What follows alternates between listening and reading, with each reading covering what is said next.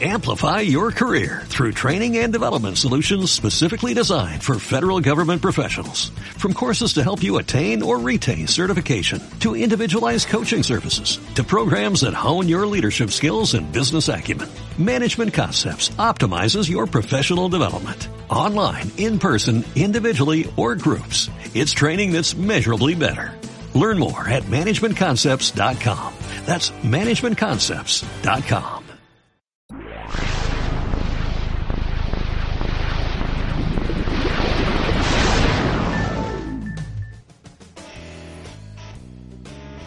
Bienvenidos sean todos a este quinto, creo que es el quinto podcast. Sí, el quinto. ¿Cómo estáis, Luis? Muy bien, emocionado por el futuro. ¿Estás emocionado por el futuro? Bueno, el futuro del gaming. El podcast de hoy va a ser especial porque lo vamos a dedicar a un solo tema, que es precisamente los juegos en la nube, los juegos vía streaming, que es un tema viejo en realidad, o sea, de esto se viene hablando desde el 2000, de manera pública, digamos, se viene hablando como del 2011, si no me equivoco, 2012, 2010 quizás. Sí. Con los precursores de esto, pero, pero ya llegamos a un punto donde eh, llegaron los eh, perros grandes, digamos, eh, a competir en el mundo de los juegos por streaming. Y, y esto lo decimos porque hubo un anuncio el día de ayer, 30 de... ¿Ayer pues? ¿30 de octubre? Sí, el de. exacto, ayer 30. Ayer 30. Eh, el de Project Atlas, que es lo de Electronic Arts, que básicamente es la última gran compañía en subirse al carro de los juegos por, por streaming para el futuro. Y yo creo que estando EA metida en esto, estando Google, y estando Microsoft, y estando eh, PlayStation, eh, llega un punto donde uno te dice, ok, esto va en serio tenemos que hablar de esto. Tenemos que ver qué es lo que puede haber en el futuro y cómo podría cambiar el entretenimiento de los videojuegos como nosotros lo conocemos. Sí.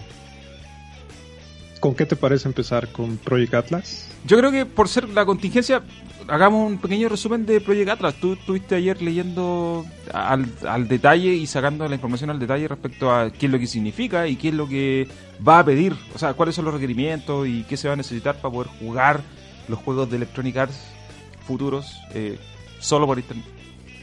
Bueno, la idea de, Atlas, más que los otros, eh, el, el, el anuncio fue un poco más como conceptual más que lo que está haciendo Google o, Microsoft, ¿no? Que ya anunciaron que Google ya está en beta o que Microsoft anunció la beta de su servicio para el próximo año. Project Atlas es, es un anuncio como más conceptual para decir, ok, estamos trabajando aquí y para decir que van a, van a unir dos cosas, que, que es el, eh, bueno, van a aprovecharse de, de, dos cosas, van a aplicar eh, la nube y eh, la inteligencia artificial. Eh, ellos quieren centralizar todo, EA quiere centralizar el desarrollo de juegos y quiere apoyarse de estos dos componentes. Por un lado tenemos pues, el servicio de streaming que en teoría te, permitiría jugar en, este, en cualquier dispositivo. Bueno, no se menciona esto, pero la otra cosa que sí se menciona es cómo van a integrar eh, actualmente primer, hablan de cómo está integrado actualmente el, flujo de desarrollo que es el motor y los servicios, ¿no? El motor de juego y los servicios en línea, ¿no? Y la idea de ellos es combinar todo en uno solo. Hablan de su motor, de Frostbite, eh, hablan de eh, inteligencia artificial, eh, en algo contextual de, por ejemplo, que las cosas se adapten al momento que juegas. Pone un el desarrollador, olvidé ahora el, nombre, este, Moss se apellida, pone un ejemplo, por ejemplo, pone un ejemplo de Madden, que digamos que estás jugando, tiras una intercepción y luego vuelves a jugar y vuelves a tirar otra intercepción, entonces el comentarista se adapta a, esa, a ese momento y cambia la, la narración, ¿no? Eh, habla de ese tipo de, de, contexto que ha manejado Google en los últimos años con los anuncios del asistente de Google, que ah, se sí, anticipa, sí. ¿no? En, ese es el modo como tratan de, de, introducir la inteligencia artificial, ese es uno, y el otro es en la generación de assets. Dice, dice EA, este, EA que actualmente, y eso todos lo sabemos, que uno de los eh, procesos más complejos es generar pues todas las piezas del juego, ¿no? O sea, los assets que se introducen a un nivel, por ejemplo, todas las piezas de los escenarios que se crean, ¿no? Los artistas, los efectos especiales. Eh, y ella apuesta porque tú pongas los parámetros y que la inteligencia artificial se encargue de crear eh, el asset y que el artista no tenga que esperar eh, horas, ¿no? Que, que no haya tantos equipos que tengan que dedicarse a trabajar a eso, lo cual me parece bien importante y a la vez como un poco eh, extraño porque pues qué va a pasar, ¿no? Con, la mano de obra de, los artistas en, los videojuegos, ¿no? Pero es, a grandes rasgos es lo que quiere proponer. Es no, no, no solo el juego por streaming, sino también es toda una plataforma, o sea, generar una nueva plataforma de desarrollo que se apoye en estos dos, en, la nube y en la inteligencia artificial.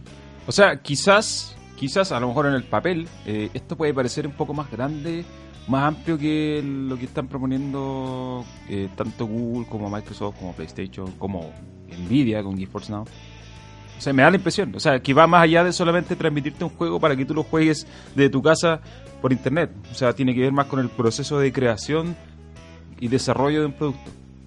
Creo. Y lo vería más como del, del lado, fíjate que esto podría funcionar muy bien con Google si Google tuviera, o Microsoft incluso, porque tienen la infraestructura. Si Google tuviera de verdad interés en los videojuegos, que es algo que nunca ha mostrado en todo su tiempo, hasta ahora, que es lo que, veo con Project Stream, pero Google nunca ha tenido un gran interés en meterse de, lleno a la, industria ¿no? de juegos. Pero el tema de la inteligencia artificial es algo que Google ya lo tiene súper bien aterrizado, ¿no? Y, y, bueno, Microsoft también con, con Cortana y con el la unión me parece de Cortana y Alexa, ¿no? Que en algún momento hicieron. Eh, son como los tres grandes eh, pesos, los tres pesos pesados será Google, Microsoft y Amazon, ¿no? En, términos de inteligencia artificial, donde EA podría hacer algo con, ellos. Porque sí, como dices, hablamos de una nueva plataforma que, va más allá de simplemente jugar en, en la nube. Ahora, eh, vámonos un poco a lo específico en, eh, lo, que, en lo que se refiere a videojuegos y, cómo los vamos a jugar. Uno de los grandes, eh, uno de los grandes como no sé si problemas, pero una de las grandes barreras de los juegos por streaming y que eh, quedó demostrado hace años cuando apareció online por la primera vez, es el tema de la latencia cómo, el hecho de jugar por internet y básicamente interactuando con un feed de video que no se genera en tu consola o en tu computador, sino que se genera en un servidor a probablemente miles de kilómetros de distancia, genera una latencia, un retraso que es lo que lo diferencia básicamente respecto a jugar un juego de forma local. Y yo creo que esa es la gran, eh, es el gran temor que tiene la mayoría de la gente pensando en, ok, ¿por qué esto podría no funcionar? ¿O cómo podría esto cambiar las cosas? O sea, hoy en día eh, las velocidades de Internet son altísimas, eh, no en todos lados obviamente, pero, pero, pero básicamente se está subiendo constantemente la velocidad y sin embargo, eh, igual los ISP ponen restricciones, igual tienes problemas a ciertas horas, por ejemplo, en zonas muy saturadas. Me imagino que en México, sobre todo en una ciudad como el DF, debe ser un, tema constante esto. Sí. Eh, eh, entonces, tú requieres más velocidad, pero también requieres menos latencia. Y a veces la velocidad no va de la mano con la latencia. Entonces, esto puede generar un problema en el sentido de que cuando tú ven, distribuyes un juego en una, de consola o de PC para un millón de personas, eh, sobre todo en consola, eh, te aseguráis de que ese un millón de personas tengan la misma experiencia. En cambio, aquí va a depender mucho de la conexión a internet y, de cómo esté configurado tu internet. Y eso puede cambiar la experiencia a todos. Puede ser, puede ser que el juego sea muy diferente para todos. Puede un día te quedes sin internet y no lo puedes jugar. O qué sé yo, pueden haber muchos problemas asociados a esto que, que podrían hacer que los juegos se, jueguen de manera diferente y, de la misma manera, yo pienso que cuando cuando se crean los juegos diseñados en base a barreras, se tiene que cambiar un poco el diseño. Eh, como pasó, por ejemplo, con los juegos para móviles, que tú sabéis que los móviles no tienes todos los controles. Bueno, entonces se diseñaron los juegos de manera que los inputs que uno haga eh, estén adaptados al control más sencillo de los móviles. Me imagino que si esto se hace en el futuro, se hace masivo y se, y se cambia casi el paradigma de cómo, de cómo se juegan videojuegos, esto también podría cambiar de, eh, a nivel de diseño, digamos. Sí, en el término de, hablando por ejemplo de la, de la conectividad, ese es el gran, el gran, gran eh, problema, ¿no? Eh, estuve revisando algunos números de cuáles son los requerimientos de ciertos servicios. Por ejemplo, en Project Stream de Google, que te permite ahorita jugar eh, Assassin's Creed Odyssey en, en, tu navegador, en Chrome. Sí. Necesitas al menos 15 megabits y una latencia de 40 eh, milisegundos para, para poder tener, para poder correr el juego, que no necesariamente va a ser como la, a la mejor eh, resolución. Ahora, eh, revisando en, GeForce Now, que hay como cifras más específicas, te dice que son al menos 15 megabits para 720p, resolución de HD, 720p a, a 60 cuadros por segundo, o 25 eh, megabits para 1080 a 60 cuadros. Ese es el servicio GeForce Now que eh, tiene bastantes juegos de PC disponibles y que puedes tomar la, tu biblioteca de juegos de Steam para, para poder ejecutarla, ¿no? Eh, aquí podemos tener una idea de, cuáles van a ser los requerimientos, ¿no? Y yo siento que en el caso de América Latina no se va a poder eh, en todos los lugares, como, mencionas, pues jugar de manera buena a 25, ¿no? O sea, de tener una conexión o una latencia, ¿no? Para 1080p, ¿no? Esos 25 megabytes para 1080p, ¿no? Eh, digo, me, podría equivocarme, pero, pero si vas a, a, a ofrecer un servicio eh, fuera, o sea, un servicio a nivel mundial, que creo que es lo que está apostando Microsoft con Xcloud, porque incluso mencionó que tienen servidores en Brasil. También la, la ubicación de los servidores sí. también tiene mucho que ver, ¿no? Eh, en este caso, Microsoft siento que es la que está mejor parada que todas las, la, que las demás empresas, porque tiene los, utiliza la tecnología de Azure, o sea, ellos en, en nube están como a, pues, muchísimo más avanzados en cuanto a posicionamiento global, ¿no? Más que Google, porque Google lo que hace es que lanza sus, sus, betas casi siempre en Estados Unidos o en, o en, lugares, o sea, en países donde, o sea, donde, bueno, no, en resumen, no las lanzan en América Latina, ¿no? Donde tiene mayor presencia, casi siempre en Estados Unidos, Reino Unido, ¿no? O a lo mejor en otro país, en Alemania, no sé. Eh, tal vez en Japón, ¿no? Que hay una, o Corea, que hay una, una mayor conectividad, eh, podría llegar, pero eh, te digo, o sea, regresando al punto anterior que, que mencionabas, mencionábamos antes de que Google como que no tiene mucho interés, yo no veo, por ejemplo, Project Stream masificado como si veo a xCloud con, con Microsoft. Ese es uno. Y el otro punto que menciona sí es bien importante. Microsoft también en su, en su anuncio puso, eh, mostró el, a una persona jugando desde un móvil, ¿no? Pero con, obviamente con el adaptador del control. Claro. Eh, ese, hay que también romper esa, hay que más bien estudiar ese, ese y romper ese paradigma, ¿no? O sea, ¿cómo vas a solucionar la cuestión de los móviles? Porque digo, es muy fácil decir, ok, vamos a lanzar este servicio, va a ser compatible con todos, pero pues el juego tiene que ser como también accesible desde su creación para que se pueda adaptar a todos los dispositivos, ¿no? Lo que dice el anuncio de Microsoft es que ofrece a los desarrolladores que si lo hacen para Xbox One va a ser fácil de portear. En términos de tecnología, portear para Xcloud, pero en términos de desarrollo tienes que plantearte también si alguien lo va a jugar en móvil o no. No sé, ese es también otro punto interesante. Ahora, igual, por, por otra parte, y, y, y relacionado a eso, es que estamos hablando hoy en día que las pruebas, no sé, lo básico para jugar este juego, estamos hablando de 720p a 60 o 30, 720p 30, que creo que es como lo mínimo aceptable para los juegos actuales, o sea, ya menos que eso es pego. Pero hablamos de 1080p 60 y sin embargo, tú nosotros hace un tiempo vamos viendo que los juegos y, y, y, los productos, sobre todo desde la Xbox One X y la PS4 Pro, se están creando pensando ya en 4K, o sea, estamos hablando de 4K, 30 cuadros por segundo. Como que, como que la industria en general va tendiendo a los desarrolladores y la creación de estos juegos tiende a irse al 4K, que, es el, próximo gran estándar en reproducción de video. Eh, sin embargo, estos servicios eh, como que en, términos de transmisión de datos y presentación de datos están todavía con el 720, 1080. O sea, hay una hay un gap, ahí hay un espacio que no sea que es importante, que, que se tiene que resolver y que me imagino que es el futuro podría irse cerrando la brecha, pero pero no lo sé, como que lo veo un poco contradictorio, o sea que no sé, que un servicio acá en Latinoamérica como Cloud te diga, oye, para jugar a 720p no es tanto, no necesitáis tanto, y sin embargo los juegos están saliendo a 4K. Entonces, evidentemente es, un, es una diferencia importante y, a ver, ¿cómo lo veo yo? Es que finalmente el juego por streaming todavía está como posicionándose como una alternativa, pero no como algo que pudiera ser... Eh, lo central, lo, lo, básico, como hoy en día son las consolas o como hoy en día es el PC.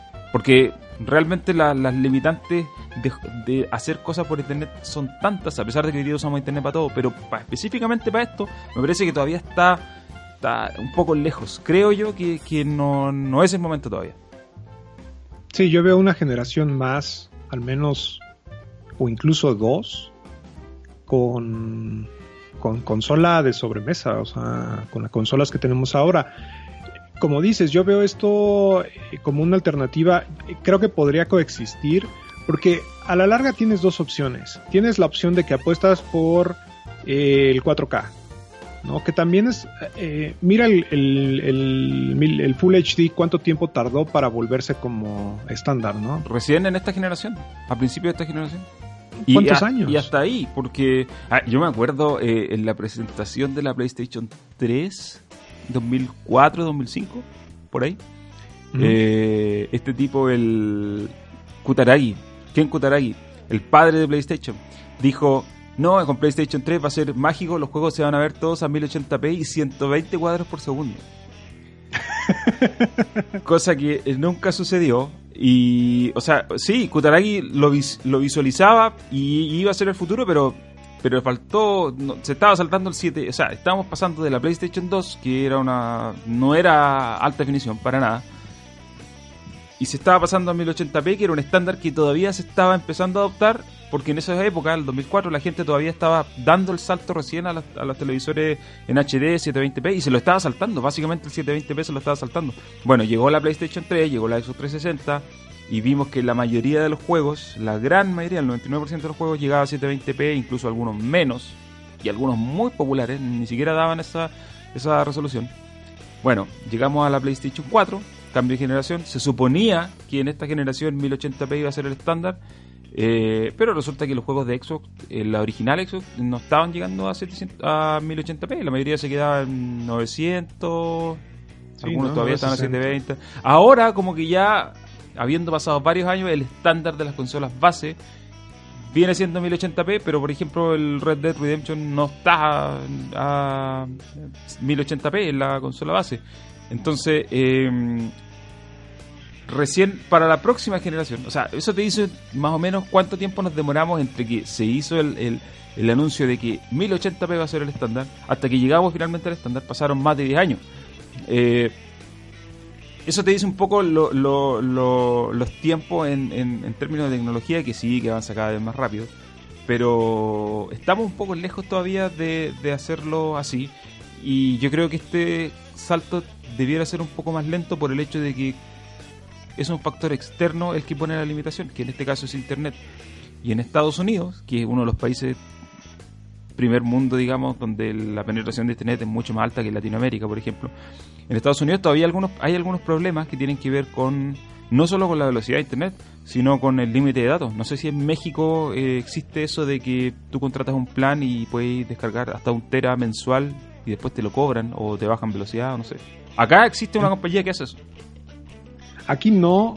Bueno, en, teoría tendrías que leer las, las letras pequeñas del contrato, pero no, o sea, yo he trabajado, al menos con lo que tengo, y, y, en los años desde que empecé, desde que contraté la banda ancha cuando salió aquí en México, no, no hemos tenido ese problema. Sí lo haces si lo contratas con una compañía, con un operador móvil. Ah, sí. Que también te ofrece el internet para casa.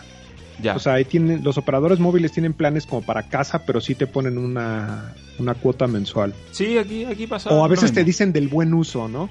El, algo es como la política del buen uso o algo así, que tienes que leer cuál es la política del buen uso y ahí es cuando te das cuenta que no puedes. Es cuando te dicen, ok, tienes tan, eh, eh, no sé, ilimitado en Facebook o ilimitado en tal, ¿no? Bajo la política de buen uso. Entonces luego te vas a leer, la política de, de, buen uso y te dice, ahí viene cuántos gigas tienes permitido, ¿no? Ahora, eh, mira, la cuestión del 4K, o sea, son, son dos cosas y, y, del, y, del, 1080, dos cosas que, influyeron. Una es el, el la entrada del, para el 1080 fue el hardware, ¿no? El hardware de las consolas y la cantidad de televisores que había, eh, digo, el presupuesto de las personas para adquirir todo eso. En el caso del 4K, la, tecnología de las consolas juega un papel importante y supongo que la próxima generación eh, ya estará equipada para 4K. Pero lo que tratan de. Lo que trata como de romperse con el streaming es dejar de lado la problemática de comprar una consola cara o un, armarte un PC para jugar en 4K 60 este, cuadros. Es un PC de casi, no sé, dos mil dólares porque tienes que comprarte una buena tarjeta de video y un buen procesador y tienes que tener memoria, eh, pero básicamente es un buen GPU que te permita eh, correr juegos 4K a más de 60 cuadros, ¿no? 120 o 60 cuadros. Eh, eso es lo que se trata de romper con el, con el streaming, que no te preocupes por el hardware, que puedas correrlo en donde sea.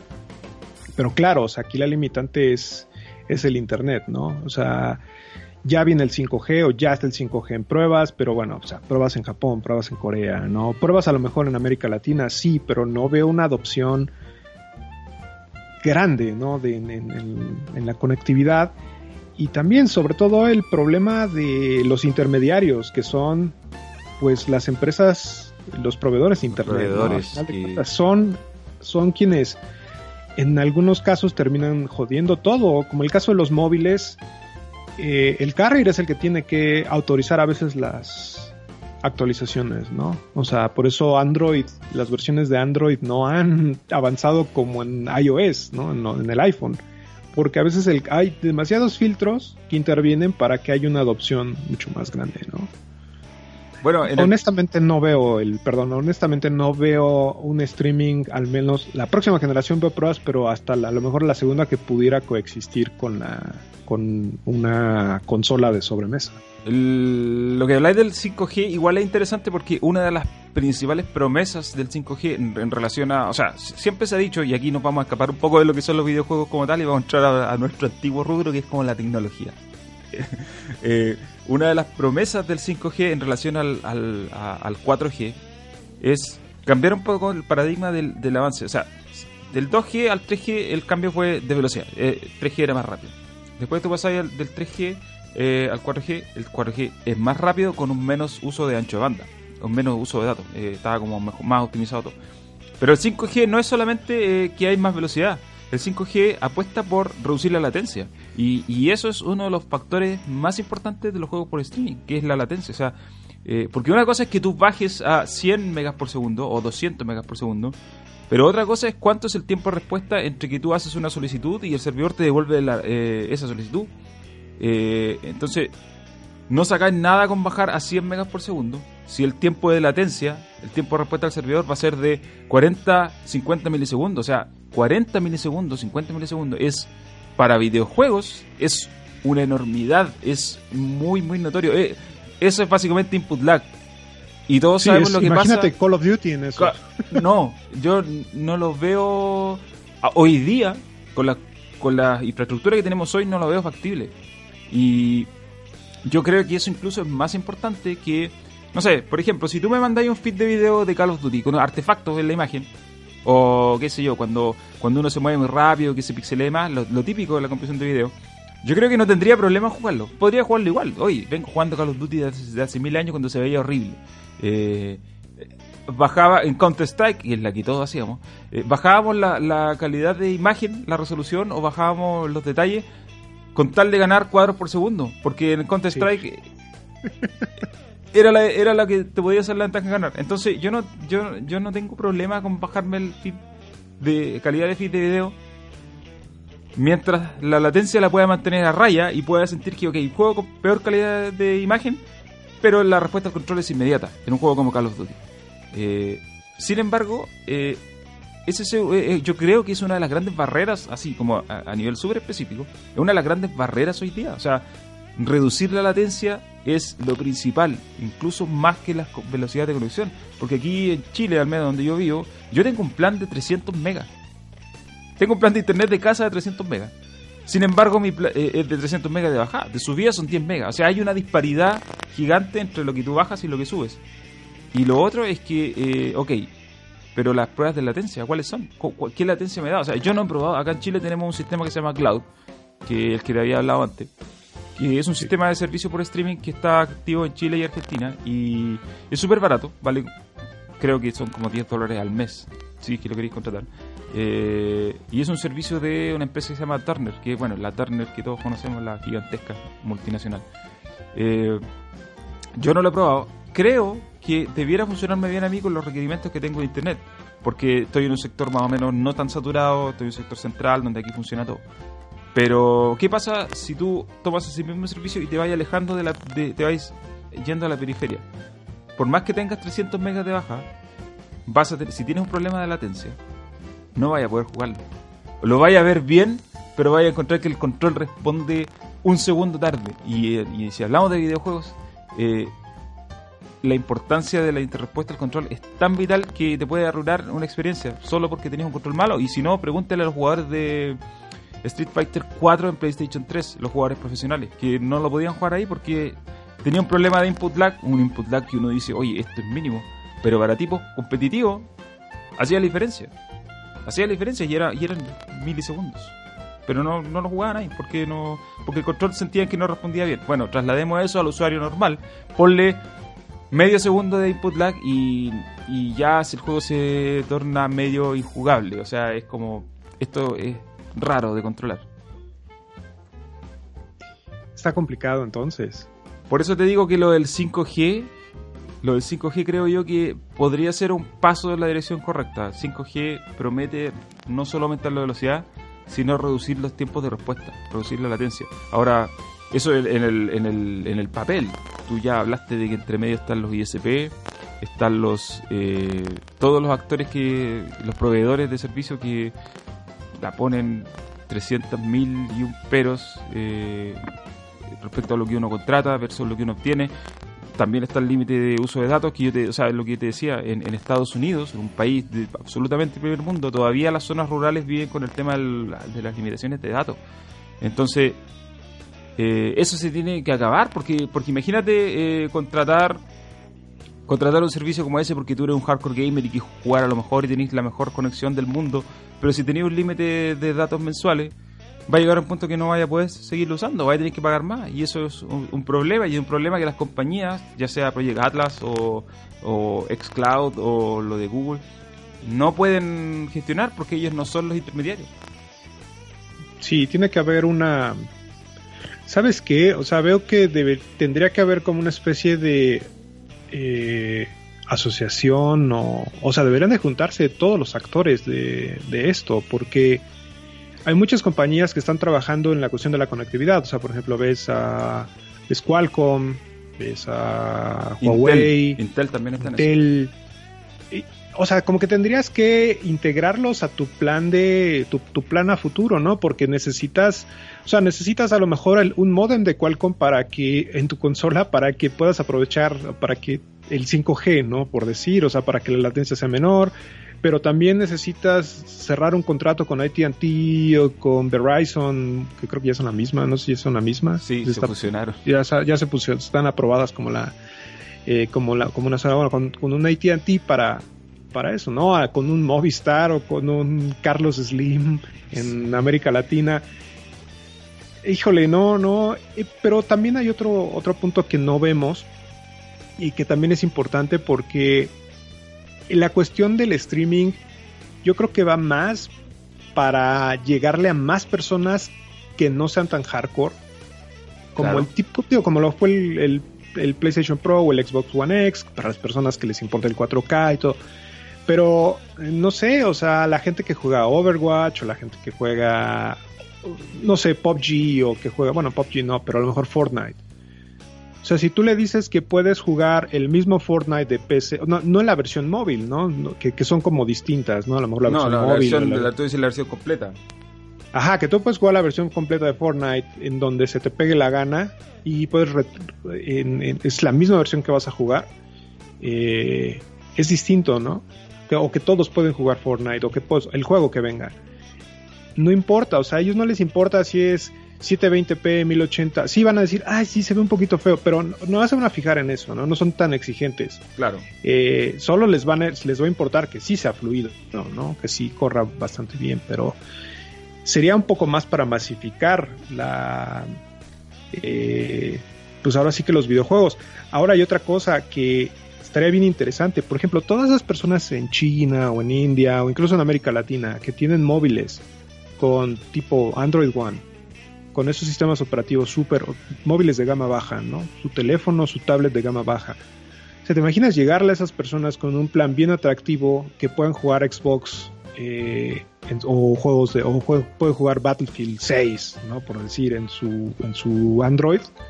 O sea, sí sería como un, como un plus muy, muy grande, que es donde las compañías podrían, es al que deberían atacar las compañías, ¿no?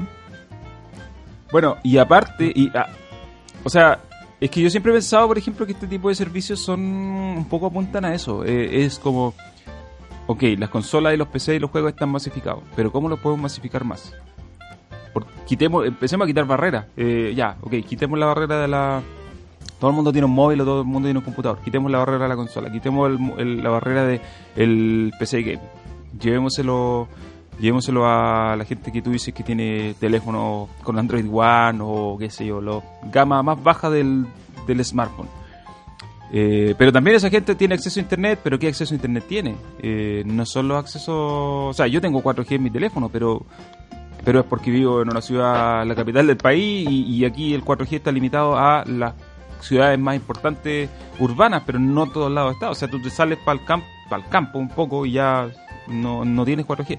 Eh, hay otro tema también que no hemos tocado y que es súper, súper importante y que de hecho se está discutiendo en Estados Unidos y que lamentablemente, para bien o para mal, lo que pasa en Estados Unidos chorrea para América Latina, que es la neutralidad de la red. Mm, sí. En Estados Unidos la neutralidad de la red está tambaleando, está, está más muerta que viva.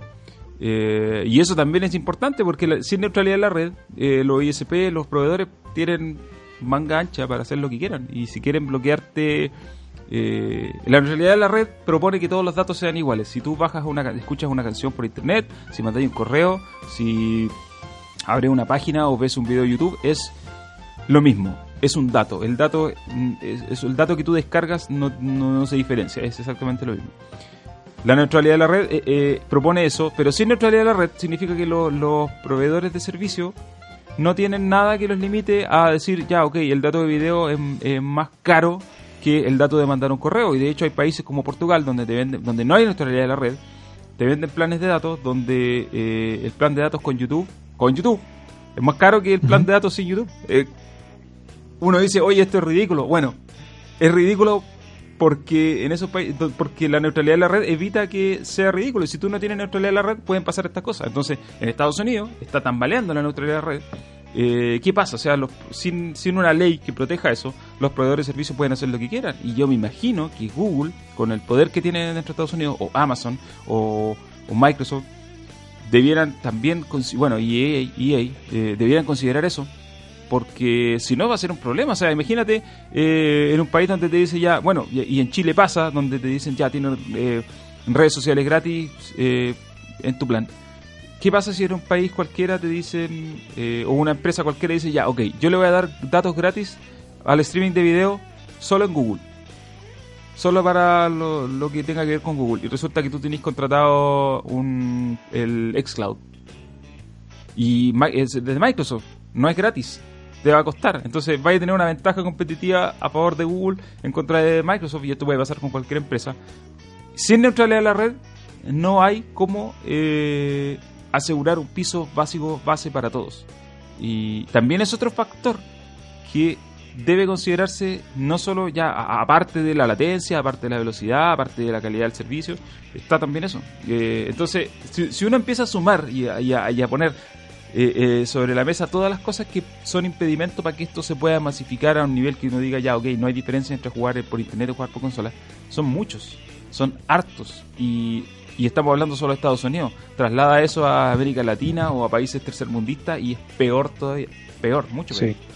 Imagínate la corrupción. Que tú puedas tener neutralidad de la red, pero bueno, tus diputados o tus senadores no, no hacen su trabajo y los carriers hacen lo que quieran, ¿no? Entonces, ese es un problema, digo, muchos problemas.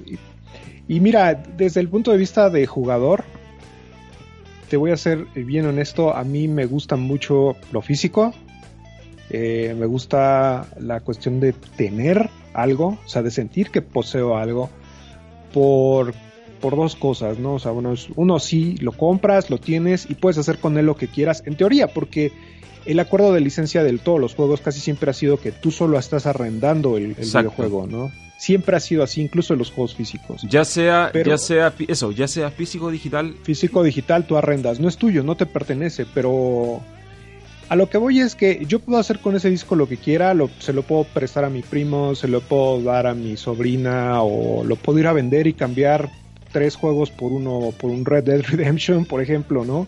Con mi juego físico. Y también me protejo cuando eh, se les ocurra quitar un juego por cuestiones de licencia. Que si tú lo compraste, tú lo compraste, ok, lo tienes. Hay muchos juegos que yo tengo en Steam que ya desaparecieron de Steam, pero que, yo los tengo ahí. Claro, lo puedes descargar. los compré. Pero, pero ¿qué pasa si, si yo no lo tengo y...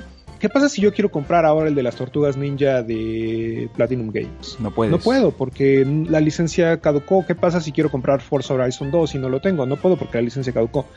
O sea, ¿qué, qué pasa? Es, eso pasa, eso es como una, eso es como este servicio podría ser también como una especie de Netflix. Ves que siempre se ha hablado de el Netflix de los videojuegos, ¿no? Eh. Pero un punto que yo encuentro bien malo de Netflix es que solo, o sea, un, mes está la película, otro mes no está la película, ¿no? Hay películas que yo no puedo ver en Netflix porque también hay acuerdos de licencia en, el, en los que solo un tiempo pueden estar disponibles. Y para diferentes países para diferentes países. Ahora, ¿qué va a pasar con todos los acuerdos de licencia en términos de los videojuegos? Por eso a mí me gusta tener una consola con juegos físicos, que a final de cuentas si el juego se va por una licencia yo lo tengo aquí eh, y lo puedo jugar y no sé, o sea, si no estoy conectado, ¿qué pasa si no tengo conexión a internet?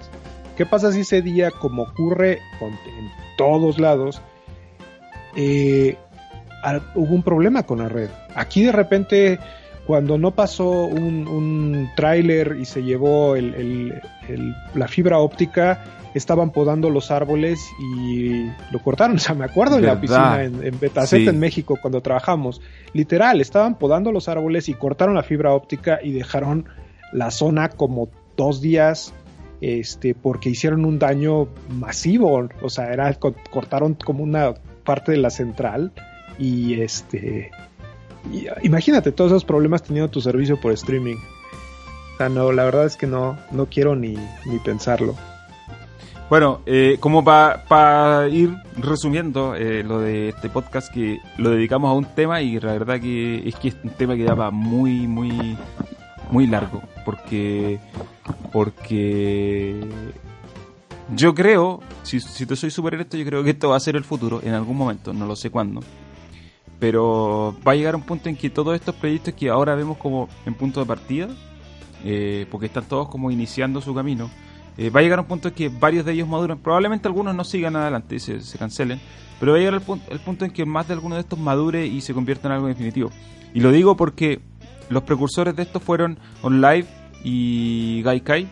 Digo, los precursores de esto en términos de cosas más modernas. OnLive eh, desapareció. Eh, Gaikai, bueno, en realidad los dos desaparecieron casi por lo mismo. Gaikai ahora es PlayStation Now y sigue funcionando eh, en algunas partes del mundo. Eh, OnLive parte se cerró, pero parte de, la, de las patentes y las licencias las compró. Pero esas dos compañías son eran compañías chicas, entre comillas, precursoras que no tenían las espaldas de eh, lo que son Sony o lo que son Google o lo que son Microsoft, Amazon, lo que sea. Era compañía OnLive, eh, fue una compañía que se formó casi para eso y una vez que su negocio no levantó, tuvieron que cerrarlo. En cambio, lo que yo estoy viendo ahora, con, con los esfuerzos más nuevos de, y todos estos proyectos que están saliendo, es que son compañías súper grandes, que tienen espaldas, que sus negocios son otros. Por lo tanto, si esto fracasa, eh, no pasa nada, cierra la división, pero de la misma manera tienen presupuesto para ir eh, haciendo investigación y desarrollo sobre esta tecnología para que cuando en algún momento ellos mismos den avances importantes y esto sea viable, se conviertan en, un, en, algo, en un estándar, en algo eh, práctico, en algo que se pueda llevar a cabo sin mayores problemas. Y por lo mismo decía que OnLive y Gaikai eran como los precursores chicos, pero ahora se metieron los grandes. Y ahora sí yo veo más eh, posibilidades de que esto llegue a algún puerto ejecutable, algún, alguna versión más madura, que la tecnología madure, que llegue a una versión que ya sea escalable a varias partes del mundo, que sea escalable en términos de requerimientos, que a lo mejor, no sé, en el futuro la, la tecnología de compresión de video mejore y eso signifique que necesitemos menos ancho de banda, por lo tanto menos latencia, etcétera, etcétera. Eh, si me preguntáis a mí, yo igual soy de la escuela que prefiero que los juegos se ejecuten de manera local, pero no por una cuestión tanto nostálgica, sino porque creo que tecnológicamente es la mejor forma de jugar hoy en día. Si el día de mañana esto avanza tanto que tú con una conexión a internet básica puedes hacerlo como si fuera una consola o un PC. Yo creo que no tendría problema en adoptarlo. Eh, porque al final la experiencia de juego, mientras, mientras no se vea interrumpida o, afectada, creo que para mí al menos, eh, no hay problema. Pero como te digo, hoy, hoy día veo demasiadas limitantes eh, geográficas, tecnológicas, políticas incluso, que evitan que esto sea eh, algo viable para mañana, para el próximo año. Eh, igual, todo, esto puede cambiar, pero no sé, yo es como lo veo. Eh, creo que van a pasar al menos 10 años, creo que en 10 años más podríamos tener una conversación diferente, pero por ahora no veo que esto le haga, no, veo que esto haga cambiar el paradigma de los videojuegos y cómo los jugamos ahora, por, por cuestiones las que ya hemos mencionado en realidad. Hagamos un podcast en 10 años. En 10 años, el 2028. 2028. Donde veamos, donde escuchemos parte de este podcast y veamos dónde estamos. Sería un interesante ejercicio. Eh, yo, eh, el 2012, hablé, bueno, hablamos de esto cuando salió el live y de hecho yo probé el live en Estados Unidos y lo probé, no funcionaba mal, lo probé con una conexión de casa, un suburbio X eh, y funcionaba bien. Pero claro, no era lo mismo que después ir y prender la Xbox 360 de ese entonces y, jugar ahí, o sea, había una diferencia. Eh, pero claro, igual han pasado han pasado hartos años. Eh, por eso digo, eh, en 10 años más probablemente la conversación sea un poco, un poco diferente. Pues esperemos. De entrada veremos el próximo año la beta, ¿no? De, bueno, alfa o lo que sea de, de Xcloud para ver cómo, cómo funciona y veremos si es Project Stream de Google se amplía a más países. Su prueba de entrada las de las pruebas, las eh, las opiniones son positivas. Sí, de sí, Assassin's Creed Odyssey. He leído opiniones positivas también. Eh, entonces veremos que cómo, cómo aplica Microsoft esto. Ahora, igual lo de EA, Project Atlas, tiene, yo, yo, lo veo con un fin un poco diferente. Y es que EA es un productor de juegos que tiene que venderlos eh, mediante una consola o un PC.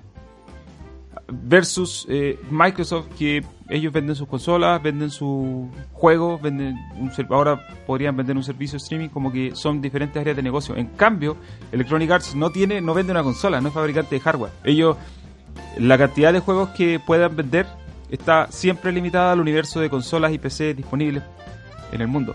Eh, entonces Project Atlas quizás podría eh, ser una forma de liberarse, entre comillas, de esa limitación que significa vender todos sus productos a través de un fabricante externo.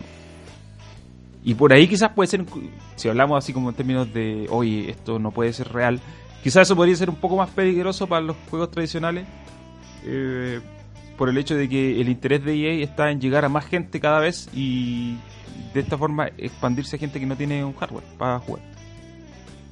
Es, bueno, no sé si tenga relación, pero imagínate, EA hace un servicio en el que no necesitas, como dices, no necesitas depender de, un, de una consola, de un fabricante grande, no es ese intermediario.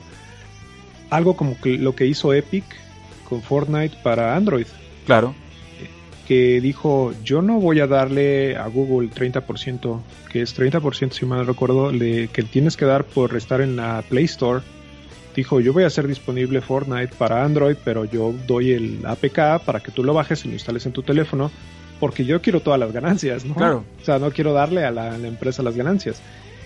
O sea, imagínate EA. Bueno, EA tiene Origin, tiene tratos con otros eh, publishers o desarrolladores para vender sus juegos a través de Origin. Pero bueno, Origin no es, no tiene como la, potencia. No, no, pero el alcance de Steam. El alcance, pero, pero sí es un buen, es un buen punto. Yo veo también mucho lo de EA, como había mencionado, en una cuestión de tecnología. Eh, me interesa ver esa parte. Me interesa ver mucho qué pueden hacer en términos de tecnología, porque eh, el término, el, actualmente, en, del desarrollo de juegos, están utilizando, hay programas que están automatizando mucho la producción de assets, y esto es bien interesante.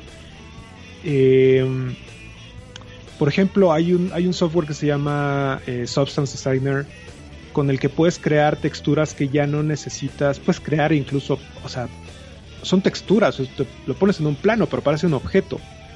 Eh, que si son cosas que vas a poner en un escenario que no vas a interactuar con ellas y simplemente se ven eh, y se generan a partir de parámetros.